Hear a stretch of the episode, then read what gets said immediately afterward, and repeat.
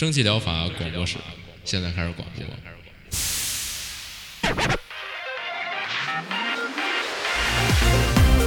百无一漏萃取最新精品游戏，一游即知，化解日常生活压力。聊尖儿的，聊缺的，就聊你们等着听的。蒸汽疗法让游戏成为您生活的良方。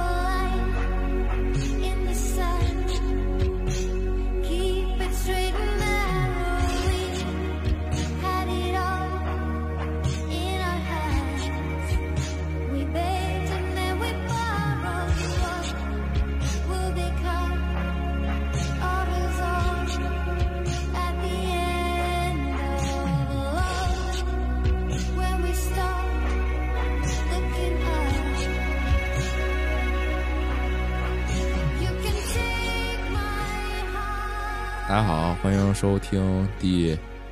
这六十四期的四期啊，哎，蒸汽疗法四期。七月上旬的节目，我是饼干。大家好，我是阿 K。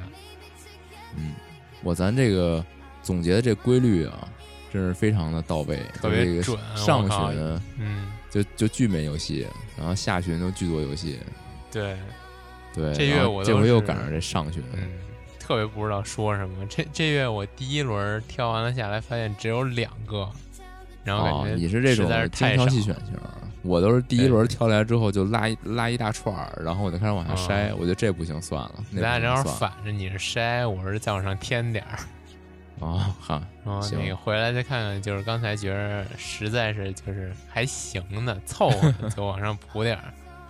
嗯。标准忒高了，行吧？对，那就直接说吧。那就开始吧。嗯，第一个这个并不会读，它是不是应该叫 Helio Nut？瞎读啊，就也不知道无所谓了，也不知道什么意思。对，它这个是一什么游戏？我说它这个画面首先挺有意思的，它是那种 low poly 的星际探索系的那种游戏，然后它主打的也是那种。啊！我要成百上千个星球，然后每个星球都是随机生成、随机生成的。但是它这个星球呢，就特别的、特别的虚假。就是它这个一个星球的概念，就是你大概走个十步就绕这星球一圈了，这个这种意思。特别小，然后呢，就你可以理解成它是一个变相的箱庭游戏。你就是每探索一个星星球，就相当于是到了一个新的小小环境，然后每个小环境都风格迥异，然后都是用那种比较 low poly 小小小精致可爱那种小建模，然后你就在这星球上搜集一些资源啊，然后探索一些新的动植物啊，就这种感觉，就是感觉就是那种浓缩，把那种之前那种特别三 A 级的大。的这个星际探索系游戏浓缩成一个特别小的小品式的休闲系的游戏了。你这就是没没念那个网友评论，不然又又不小心又出现什么比比某什么那个，就就这种对白，我嗯是行吧，继续行。然后它这个设定呢，就是说你是一个工程师，然后游戏一开始呢，好像是你这个电视坏了。然后你为了修好你的电视，然后就需要自己做一个宇宙飞船，也不知道为什么就去宇宙间探索种种零件，然后可能你自己生活这星球的零件也不全吧，然后你就要去宇宙间掠夺，然后同时呢跟一些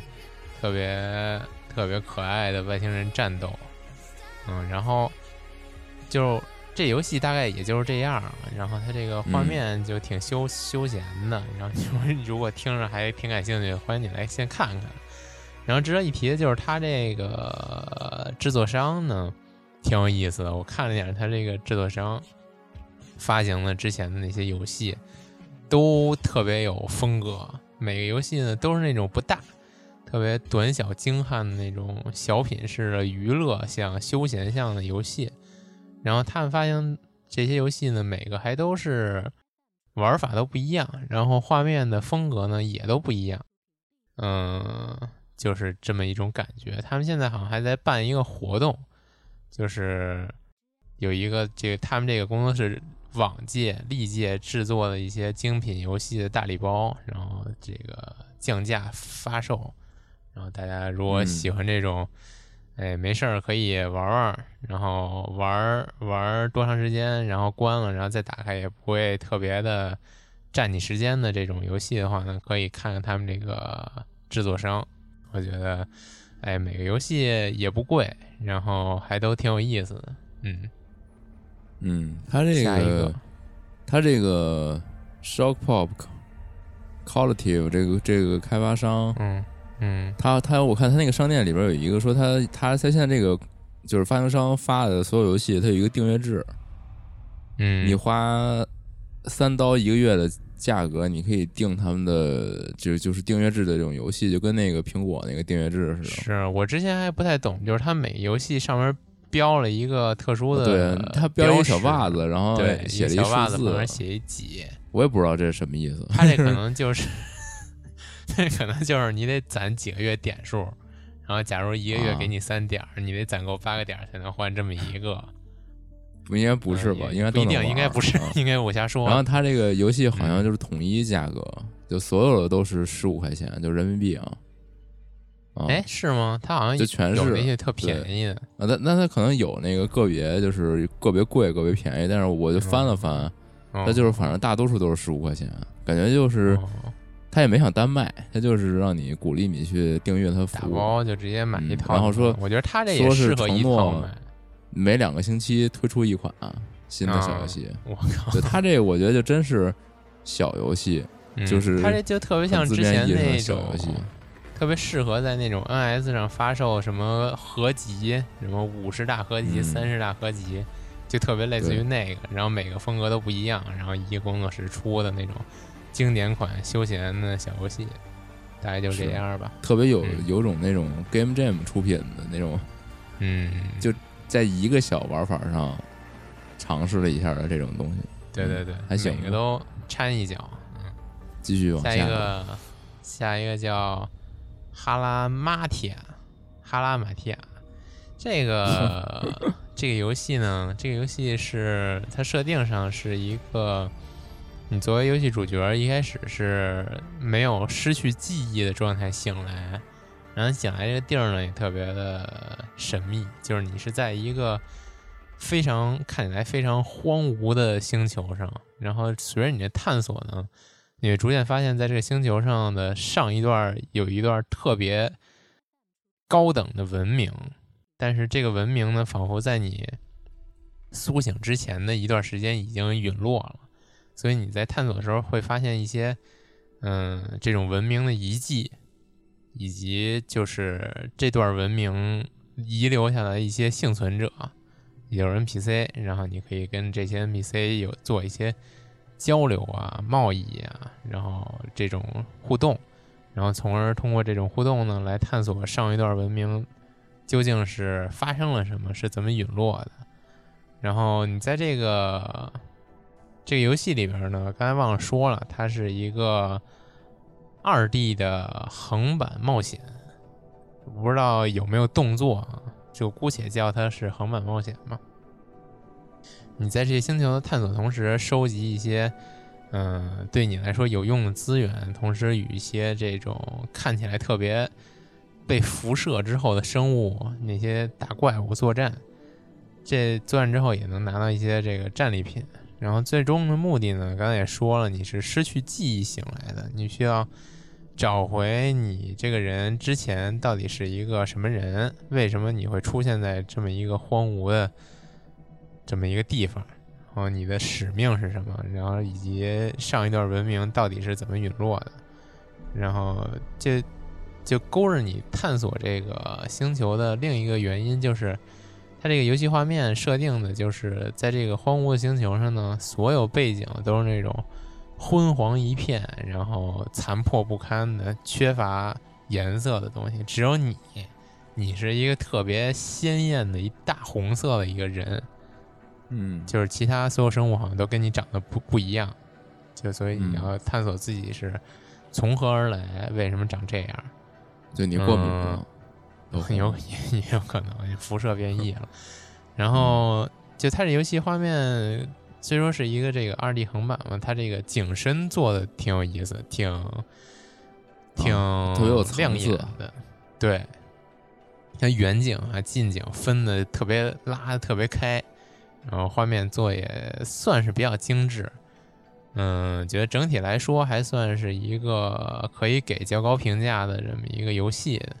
如果你喜欢这种设定呢，以及喜欢这种，诶二 D 的横版冒险游戏呢，欢迎你来看一看。刚才啊，补充一点，就是说它这游戏不光是你在这个大地图上进行战斗啊，以及这个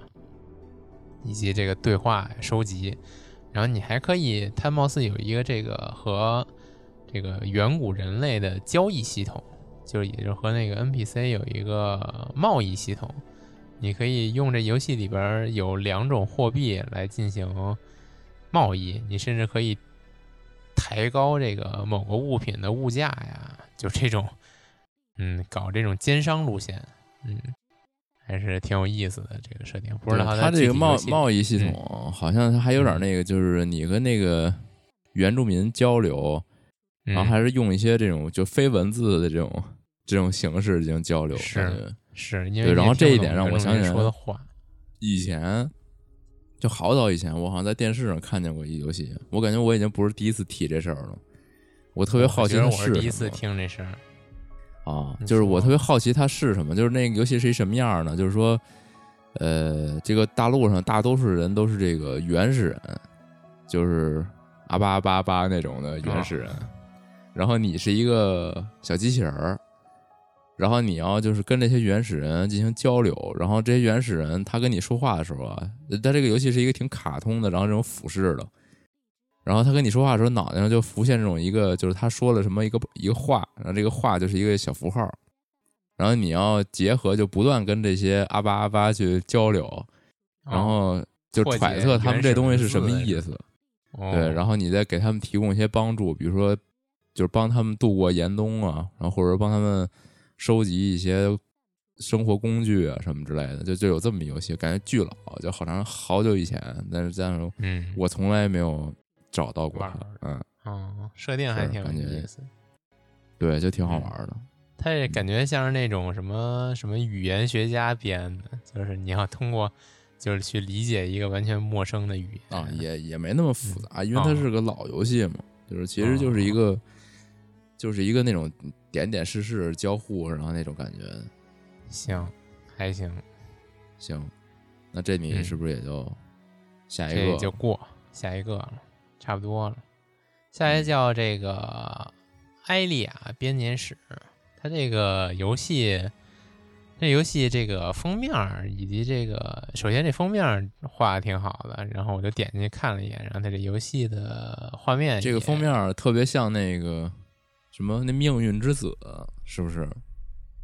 哦，我还以为你想说像那个什么天惠，就即将在 NS 上发售那个种田女孩的那游戏。哦，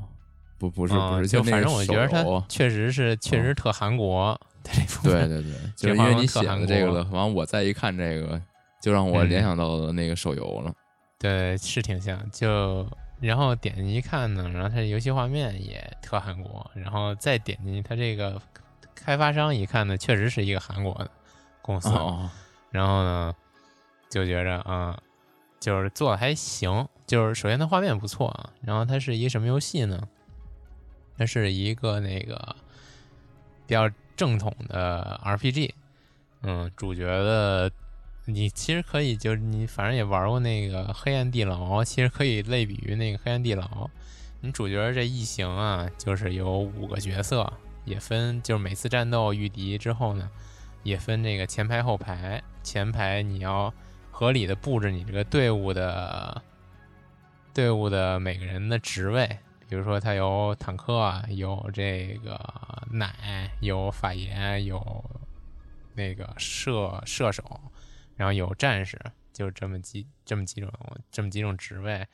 然后你比如说前排的要什么坦克呀、战士，后排奶呀、法爷呀，你要安排的比较合理妥当。然后他刚才也说比较类似于那个黑暗地牢，他是这游戏里的主角不一定要被安排在队伍之中，你可以就是招收你遇到的一些这些战士们，然后把它安插在你这个。主要就是一一梯队，然后你可以什么主角就在二梯队，就一般就不战斗啊，或者是怎么着的。嗯，另外呢，就是它这个虽然说之前说它这个战斗系统，嗯，就这么细节啊，但是它好像这个游戏内部实际玩起来确实没有那个黑暗地牢那么难。你只要把你这个队伍搭配合理，然后。嗯，遇到不同的怪，就是你知道用不同的手段来去克制他们的话，通关这游戏不是什么非常难的事儿。嗯，然后现目前因为这游戏里底下也有一些评论会骂这个游戏，说它这个嗯太难呀，然后平衡性不好啊。就是我现在了解到唯一它这个一个缺点就是敌人敌方给。我方上这个负面 buff 的概率太高了，比如说那个我这么一个横扫攻击，然后你我方全体干员每个人都有百分之五十的几率中毒，然后这种就可能就太高了，然后就最后就导致就是，如果你不懂数值调的不对呗，就是，对对对，不懂得克制敌方这些。也不一定不对，他可能会有一些，比如说法爷或者说是这个奶呀，有一些特殊的克制这些负面 buff 的技巧，嗯，然后因为目前大部分人的评论还是说，就是说那个你如果觉得这游戏难，那纯粹是你不不会玩啊什么的这种，也而且现在也是特别好评嘛，我觉得可能还是不是什么特别重大的问题，嗯。嗯，然后我刚才想说啥来着？啊，就是那个负面 buff，然后也是，如果你这个这游戏对这游戏理解的更多了的话，我觉得克制起来应该不是什么特别难的事儿。然后你如果喜欢这种比较韩式的画风啊，然后以及这种制作的这个系统比较精致的 RPG 啊，还是欢迎你来看一下的。另外，它这游戏的这个。中文翻译做的还是不错的，但是呢，目前看评论说它有两个版本中文翻译，一个简中，一个繁中嘛。然后简中就特别的不行，然后但是繁体翻译就特别到位。不知道这无障碍，无所谓。是，嗯。然后如果你就是确实想玩的话，还是目前来说比较推荐繁中。嗯，然后大概就这样吧。嗯，这。也没什么可太多介绍的了。好，下一个，下一个，这个叫《他人世纪末》这个游戏，世界末不是世纪末。这游戏最近也算是一个挺出名、挺知名的国产游戏吧。一个这个好多人都在安利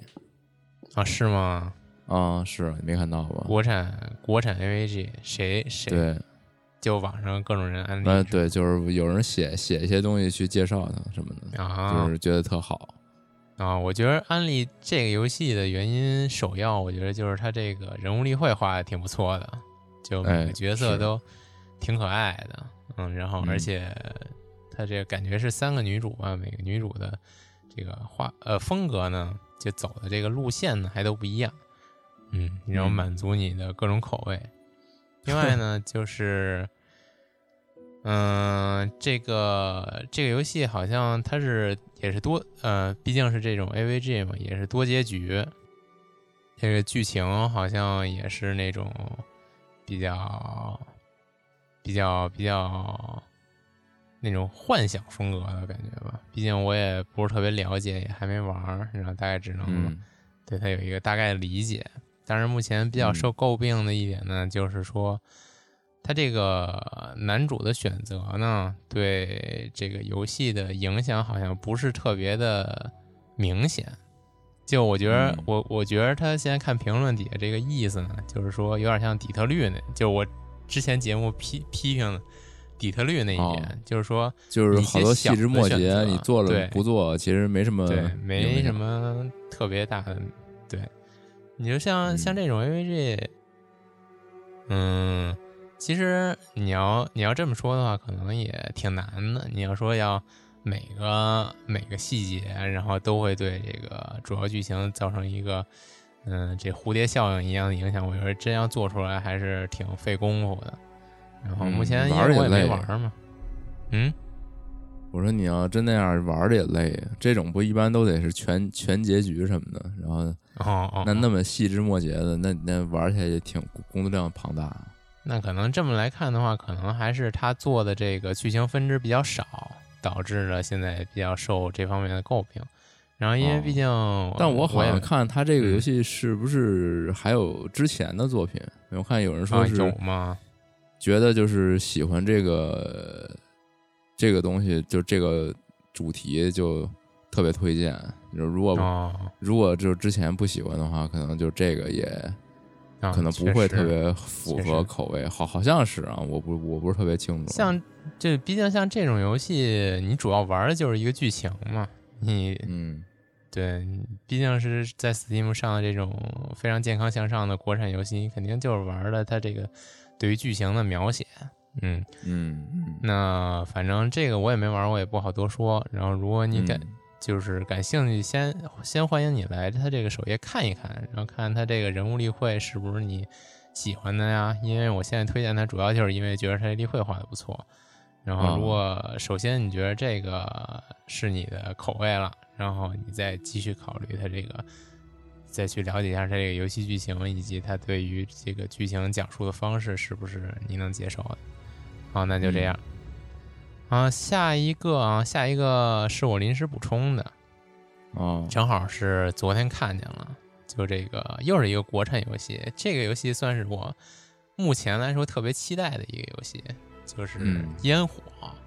这个我现在 我我觉得这个比之前推的那个国产游戏更有名了。嗯，我现在看着也是网上各种各种吹，然后各种那个案例，这一什么游戏呢？先读一下它这个对于这个游戏主页对于这游戏的介绍吧。烟火是一款本土题材的恐怖悬疑解谜游戏，故事发生在偏远的山中小镇。一场葬礼上的意外火灾，牵扯出一宗已经结案的灭门惨案。新人警察林里寻在机缘巧合下重新调查灭门案。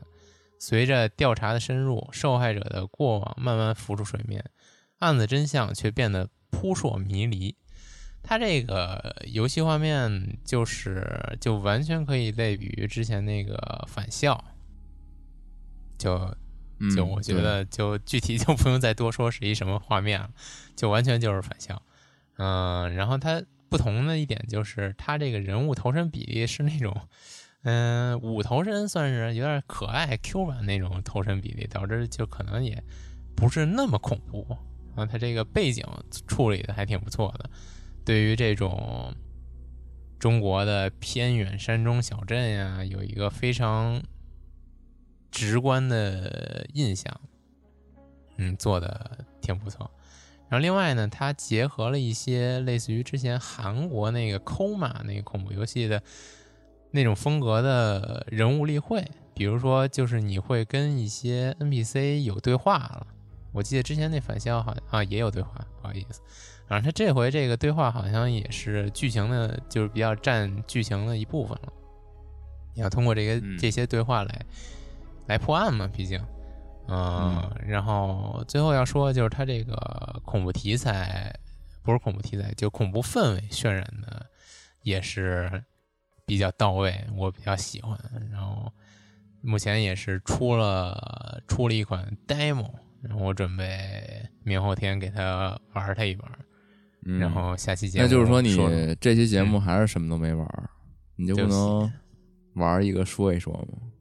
这半个月实在太忙了，没办法。这个烟火我一定玩，下下次一定说说烟火。好，行，那你嗯你说下次我可以以给大家补两个烟火和上回那个实质一起说。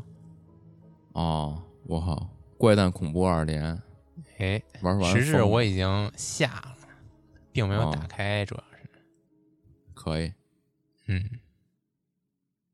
那这个你你这然后我个就到此为止了，由你哦来继续吧。迅速结束了，越来越快了，才二十几分钟，可以。对，行，那我这其实也没什么，这这这半个月真是没啥。嗯，对一上来一上来是这个半衰期埃利克斯最后几小时，哎，这半衰期埃利克斯就是之前那个就半衰期那 VR 你之前是不是说我呀？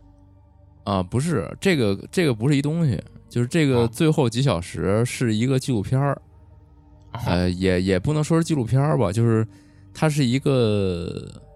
它相当于是一个电子杂志，然后哦，然后这个电子杂志是那个 Gelf 是编是这个 作者是什，么 Gelf 就是那个 TGA 的那个主持人哦，哦哦那个 Gelf，嗯，好然后他他他在那个纪录片里边儿，你可以现在你点开那个 Steam，它有一片头有一个小短片儿，就是介绍他为什么做了这么一个东西，就是他二十多年前的时候，他其实就给那个最初代的半条命，呃，就是半衰期做过这个相当于 storybook，就是就是一个那个花絮集锦呃回顾那种那种东西，嗯，然后这个二十多年后，他这个难得那个威彻又出了一个半衰期的新作品，虽然说不是这个大家一直说的，大家一直说这个不会数三，嗯。但是它好歹也是这个这个这个产品呃这个系列吧，也很伟大的系列，它能有一个新作品，然后大家而甚至还是非常质量不错的，大家很喜欢的一个作品，然后他就再次造访威社，然后拍了这么一个，就相当于这个这次的这个相当于纪录片一样的东西，里边包括了将近可能近十年哦。威社的一些变迁，就是里边包括像是大家特别关心的，有一些作品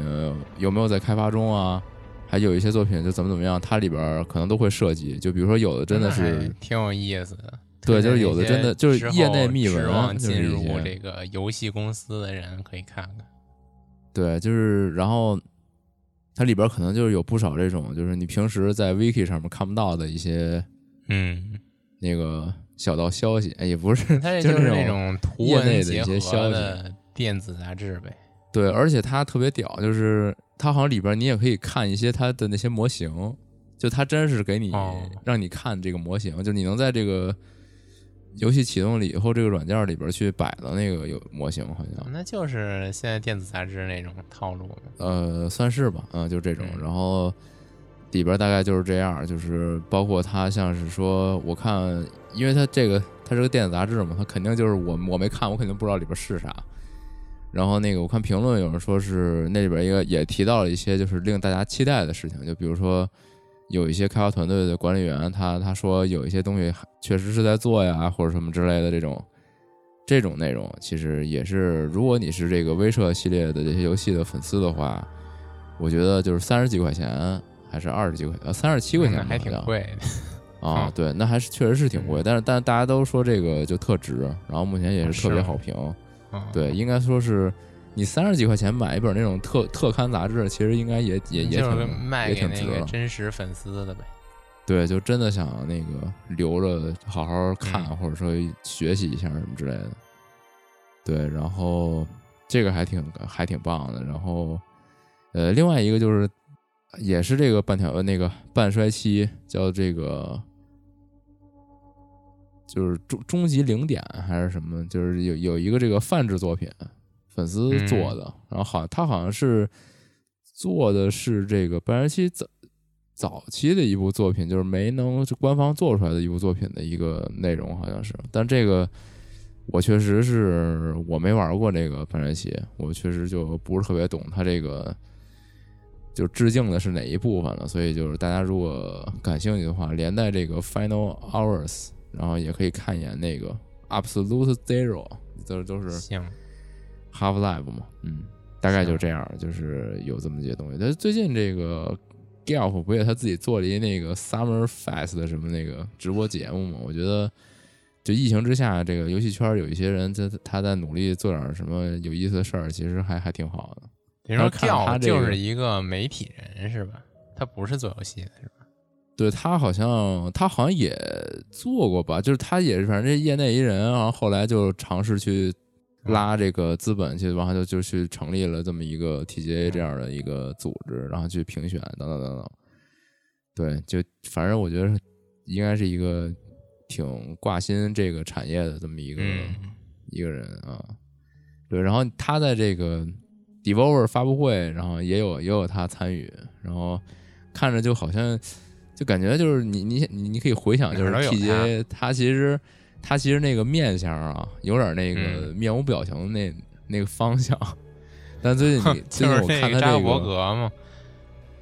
啊，是是，反正就有点那种，就是眼睛特别呆滞，然后就是那种 poker face，嗯，对，然后然后你在你看他这个 final hours，还有他那个就最近那 developer 那发布会，你看他也是，就是那就看表情特别的茫然，感觉挺挺。挺呆的感觉，嗯，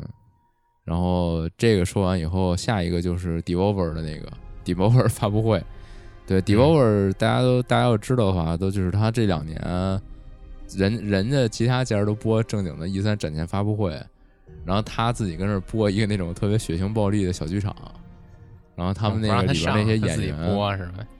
不是，他也直播，就他不是那种真的发布会。就是真的是媒体坐那儿，然后坐一屋里，然后搞一演出，搞一个晚会，然后嗯，给大家展示游戏。他不是那，他就是一拍了一片儿，他拍了一电视剧，相当于就那个小片儿，然后里边就就动不动就给人脑袋爆了，然后把人手剁了什么的，就特别特别那个血腥 cut 那种。对，然后他这个片儿就到今年已经是好像第三集了，就是他是前年开始。做第一部这个，然后他还有故事上还有连续，然后今年那个发布会啊，那确实是他继续拍了第三集，就是在故事上还还有延展，对。但是他这个发布会开完以后呢，就直接呃在发布会上就就宣布了一个游戏，叫做这个 Devolver Land Expo，它是一什么东西呢？它是一个我觉得还挺有想法，而且它主要是这个执行力我感觉很很高，就是他直接在。他直接做了一个免费游戏，大家所有人都可以玩，就现在就可以玩。然后他这个游戏是你扮演一个人物进入到 Devolver 的发布会，就是 Devolver 的展会现场，线下展会现场，就是线上的 Xbox。对，就是你打开游戏，然后里边是一个线下展会，嗯，然后你就在这个游戏里逛展。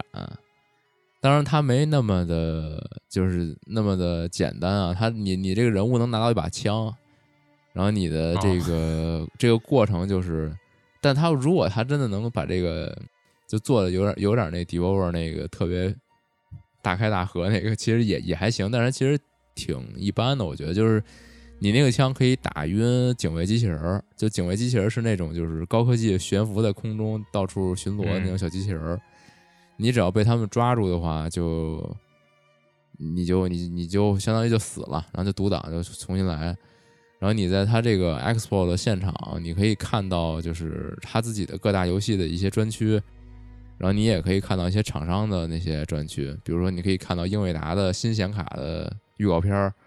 或者说是你也可以在他这些就他自己对应游戏的那个专区里边去看。游戏的宣传片儿，你就比如说那个你之前玩的 demo 那个红怪啊，然后就是那一坨肉到处跑那个，对，还有像是一些什么 Weird West 什么什么那些游戏，你都可以在那个他这个 Xbox 游戏里边去看他宣传片儿。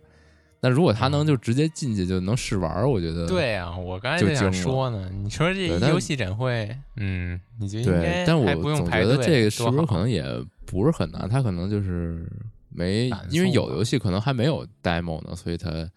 估计可能就是觉得没有你就不用做呀，你有的你就做一个试玩区，有啥呀？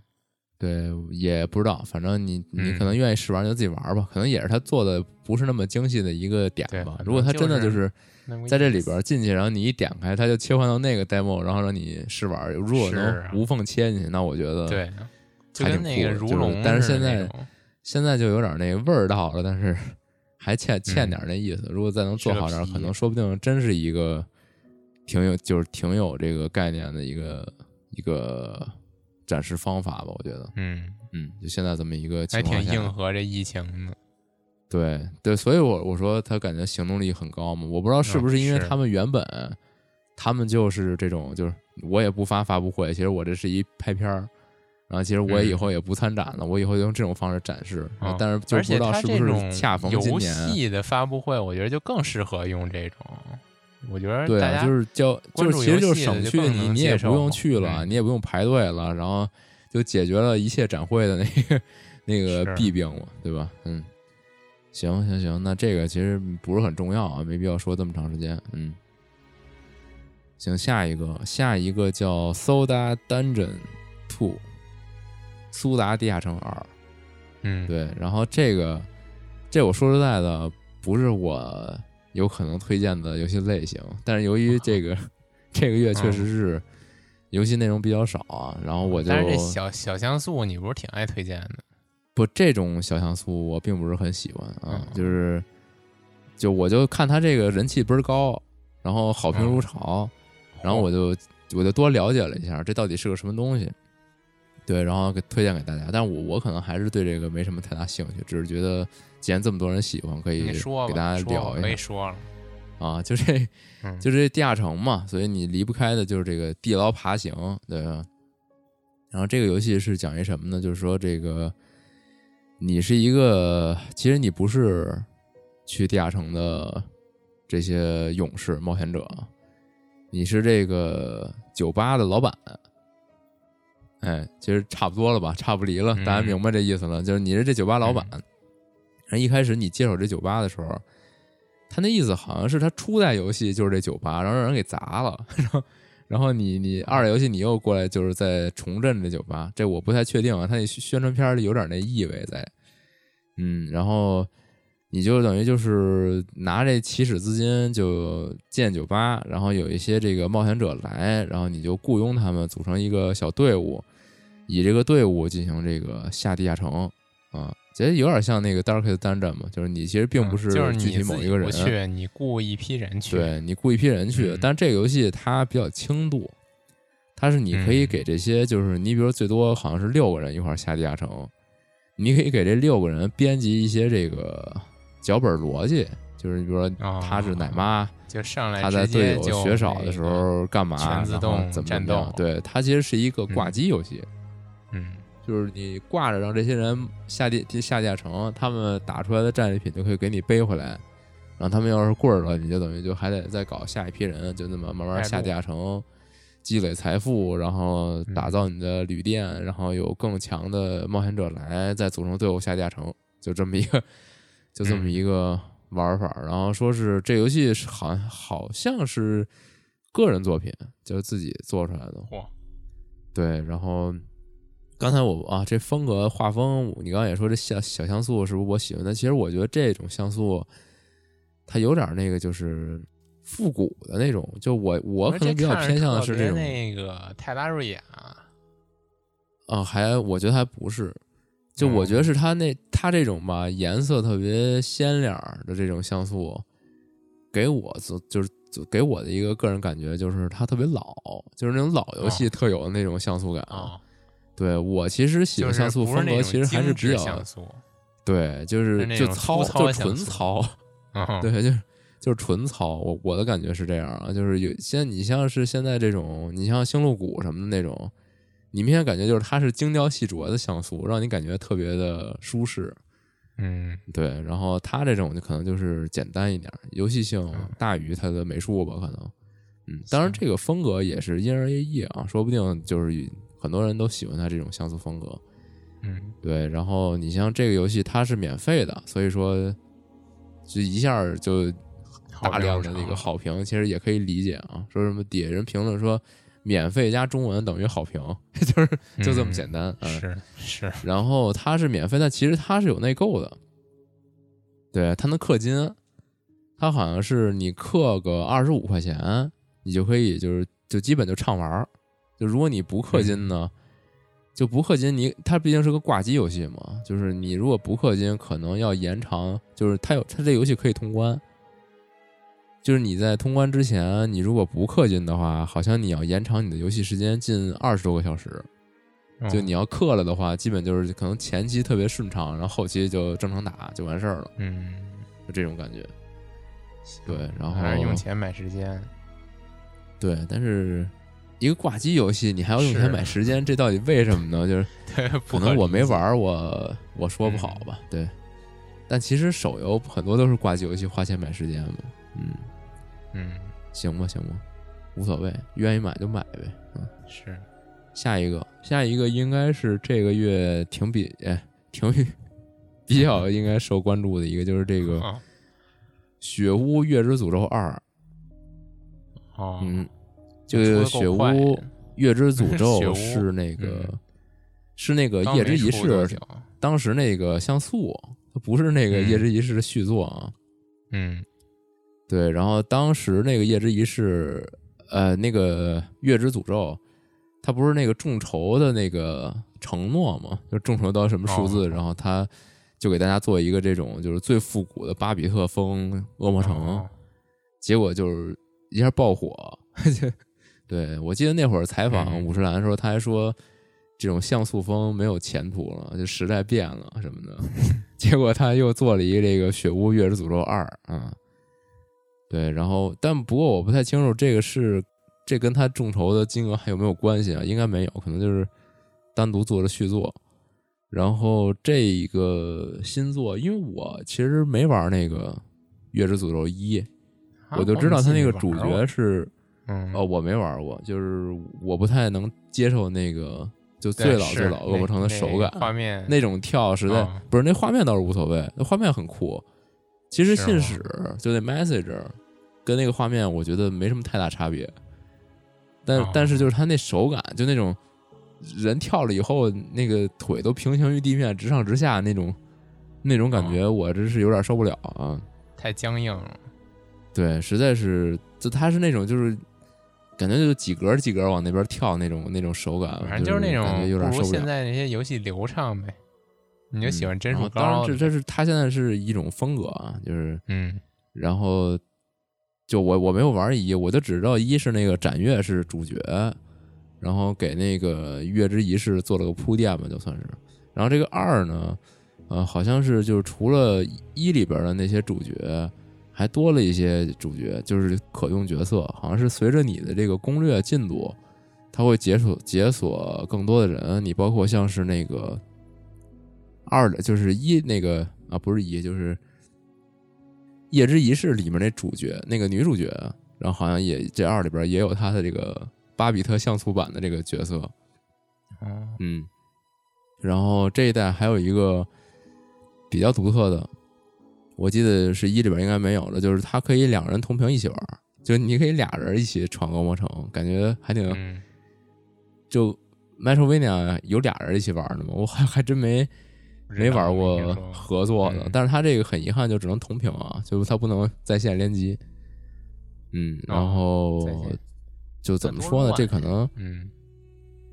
啊，就就反正这个他还还是就是粉丝向吧，就是你要是觉得。就这种肯定合你的口味的话，肯定你还是想玩一下的。我觉得，行，然后再下一个啊，这其实刚才说说上一个比较受关注，其实说早了，还是应该是这个是可能最近最重要的，就是这个《死亡搁浅》登陆 Steam 啊，没有啊，它这个登陆 Steam 其实。还挺受欢迎的，然后就瞬间就特别好评，两千多了。之前就好多这个 PC 玩家没玩过是吧？那很有可能啊，就是你不要想象，你不要想象，就是都都是全平台玩家。我我我总觉得印象里《死亡搁浅》发售就是全平台，记错了。没有没有没有，他他就他是 PS 独占啊。嗯，对。然后现在上了这个 Steam，PC PC 平台也可以玩到了。然后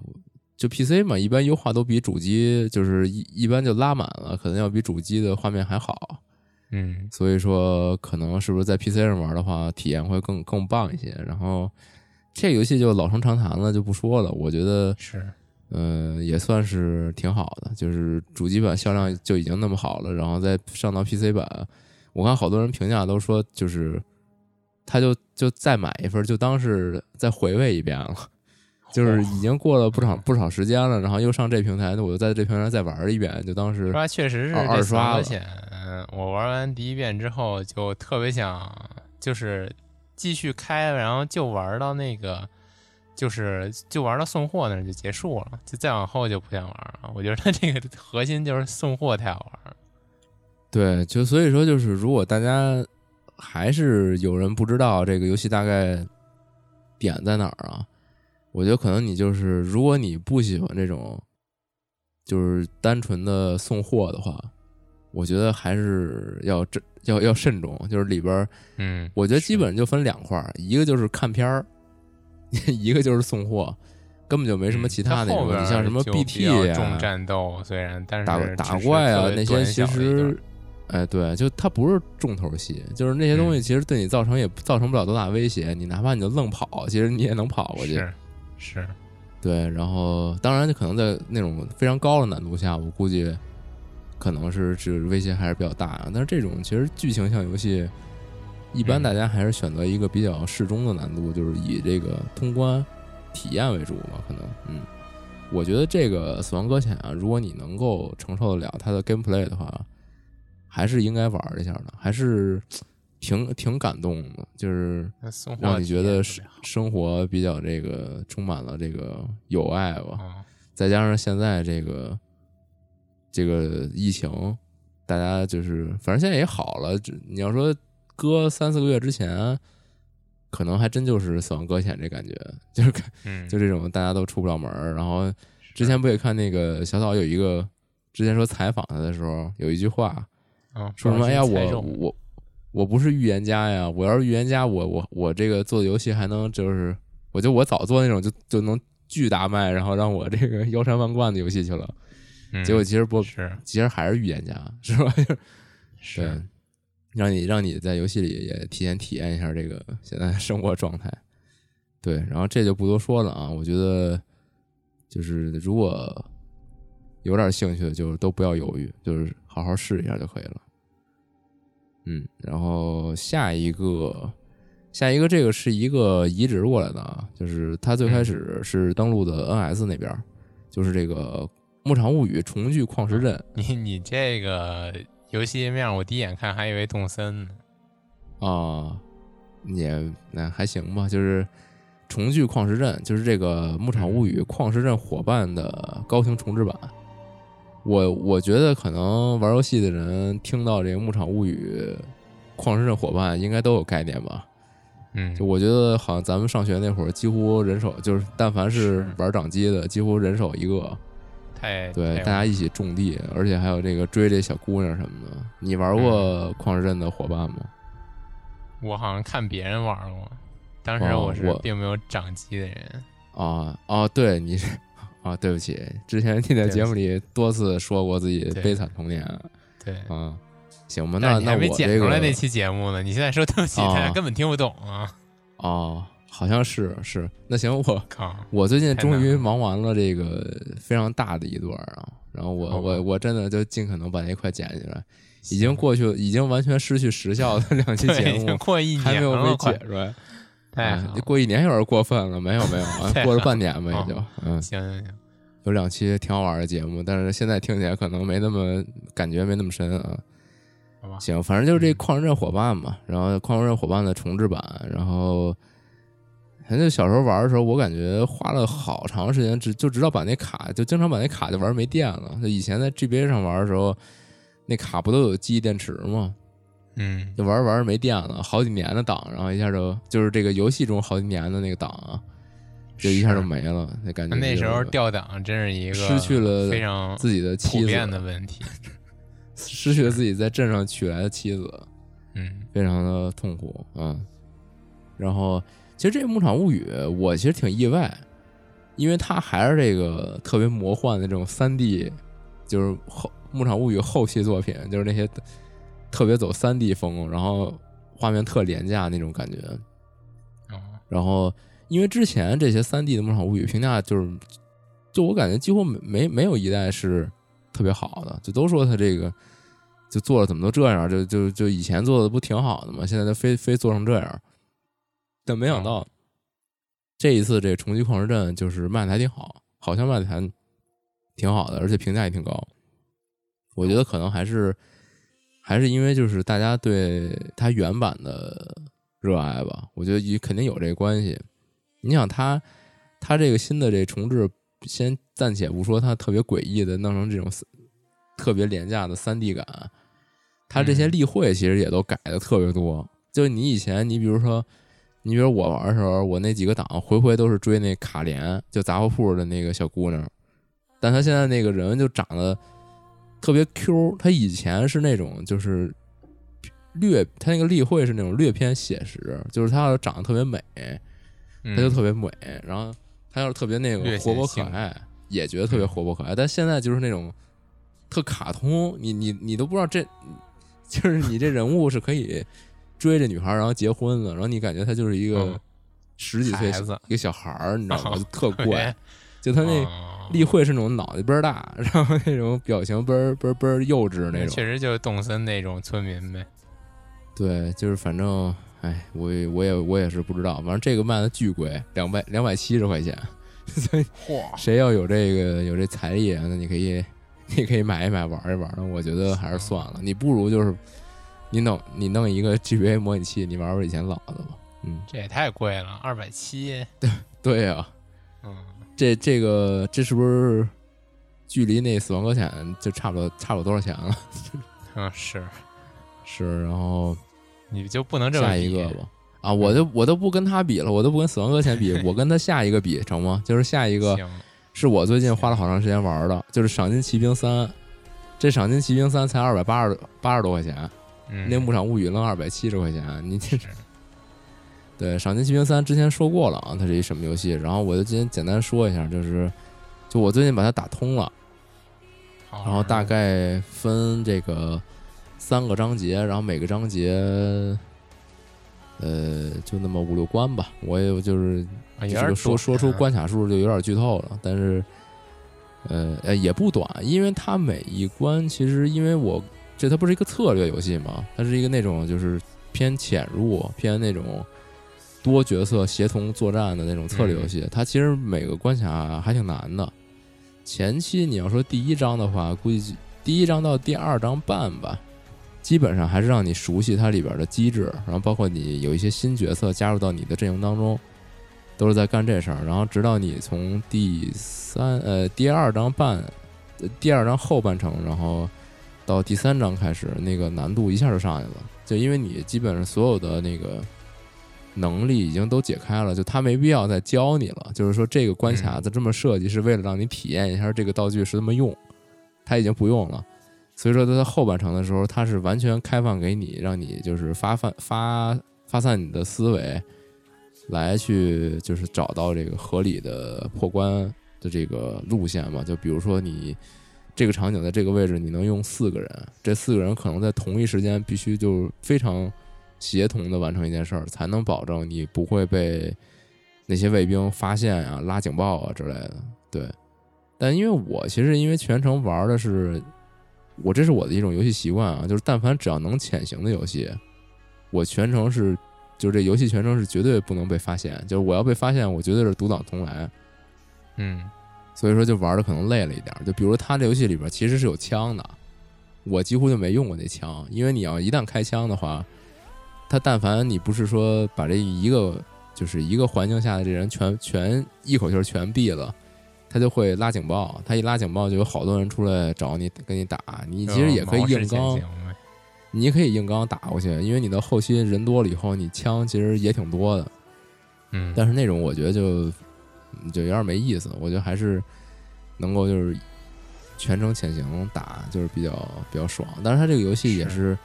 为你设计的，就是非常的友好啊，就是它。你你那个存档读档几乎都是快速存档、快速读档，就是大概就一秒钟吧，你就读档完成了，就是就这么快。所以你可以就是那种疯狂反复刷新，就是这个你的这个，比如你这样策略你用出来了，你发现立马就被人发现了，你马上就可以摁快速读档，然后回到上一秒，就这种感觉，就还是很方便的。整个整个游戏玩下来，差不多我打了二十五个小时，然后。我觉得我还算是，就破关破的还是比较快的，大概大概一个关卡最多最多我也就是两个小时之内就能给它打穿。但至于至于就是平均时间，这个我还真不太清楚。嗯，然后这个游戏因为之前也就介绍过了嘛，所以就是它什么一个关卡费两个小时，那还那还挺难的呀，听着。因为它有的关卡特别长，就是嗯。而且就比如说有有一些坑节儿，就比如说你到了一个挺关键的一个峡谷中间儿，这个峡谷四面八方有那么五六个人，他互相看着，就你看着我，我看着你，只要我们有一个人没有同时倒下，他就会给大家发发警报。就这种情况，就是你需要反复思考很长时间，就是你要狂试，就这个方法不行，然后你再重新。重新推倒重来，然后再试下一个方法，就是还挺费时间的。差不多我就是我就是一晚上打过一个关，然后就是保存睡觉，就基本就这个感觉吧。玩了一个多礼拜，还行。嗯，我觉得还是可以的。然后他这个故事啊，就是特别传统的西部故事。你主人公是那种正义牛仔，然后你的团队里边都是各种就是。一看就是不是，反正不是什么正常人，就是就是这种玩世不恭的这种人。嗯，然后你的敌人呢，也是你也不是反抗政府，你就是反抗这种当地恶霸。那当然，最最终最终的结局啊，还有这种非常经典的这种西部拔枪对决的这个画面，反正也是你如果真很喜欢西部的风格，就哪怕你不是很喜欢，我觉得大家都对这个。陌生的这种文化有一定兴趣，就是你要是最近，因为最近出了好多西部主题游戏，我感觉可能得有四五个。说你要是这几个你都没玩的话，我觉得你还是可以试试这个《赏金骑兵》，它这个味道还是很足的。嗯嗯。然后我在玩的过程中，非常遗憾的发现了一个问题，就是我这叉 box 手柄的左摇杆漂移了。你知道叉 box 手柄都能漂移，对，叉 box 手柄都漂移了，就是挺神奇的。然后我是怎么发现这事儿呢？就是它这个游戏吧，就是你当你就是比如你在思考如何破关的时候，你右摇杆是可以推着就改你的视角，然后你到处看一看，你就说啊，这是一这人，那块有一巡逻的，你可以这么看。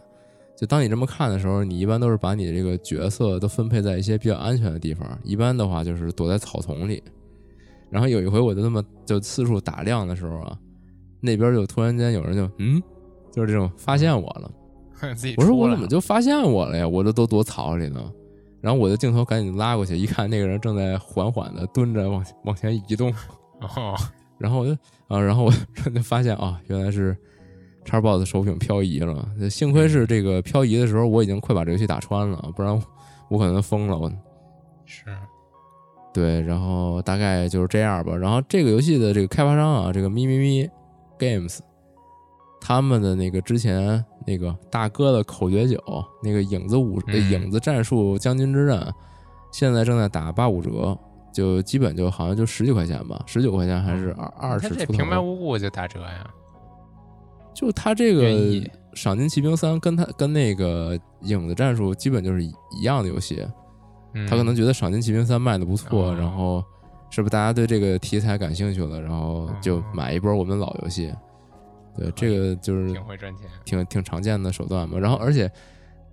就昨天我看，哎，就今天下午我看的时候挺好玩。他他已经就是赏金骑兵三，他都不直播了，然后他开始直播那影子影子战术，就等于这意思就是这卖的不错，我不管了。嗯，我播一播我们老游戏，然后你们感兴趣也可以来玩我们这个老的游戏。对，然后我不太清楚这个节目上的时候还打不打折啊？那反正现在打八五折，那基本就是十几块钱就拿下了。那个呃，那个影子战术也是非常棒的那个这种潜入策略游戏啊。我觉得可以先玩玩这赏金赏金骑兵。对，这个反正就是这二百八十多块钱绝对值。就这个，这绝对值，而且我这个二十多个小时，其实我没玩它挑战关卡，就它里边有那种，就是比如说，呃，就我都能感觉到，就是它有有几个关卡，那个整个场景那个一一个坑节儿一个坑节儿这么过来的那个设计感特别好，然后的果真就是它的挑战关卡就是挑战这几个这几关，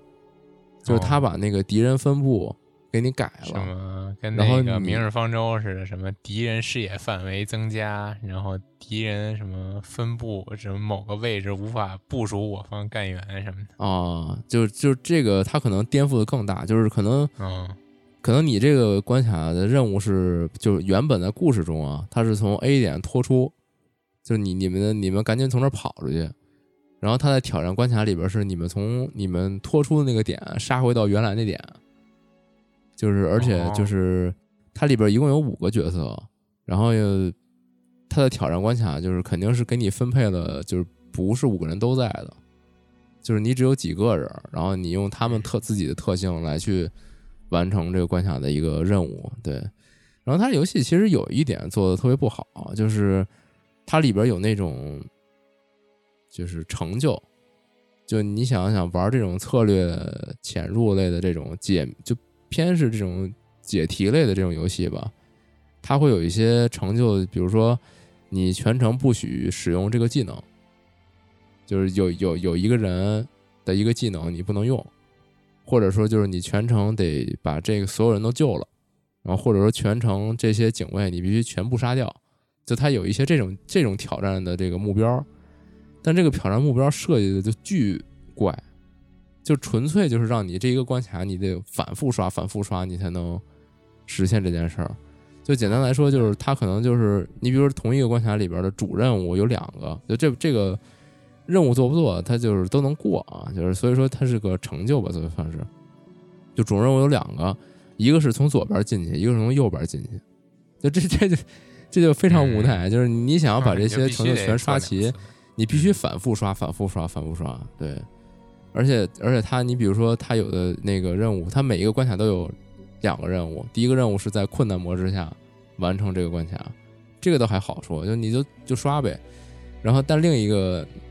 另一个要求是在多少分钟之内完成这个关卡，这就巨难。因为你想，我刚我刚跟你说，我有的关两个小时才打完，就这种两个小时他才才打完的关，他要求你在十五分钟之内过，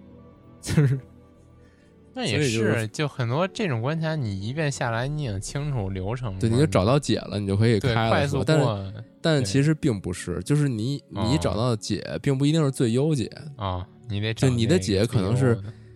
你比如说你面前有八个守卫，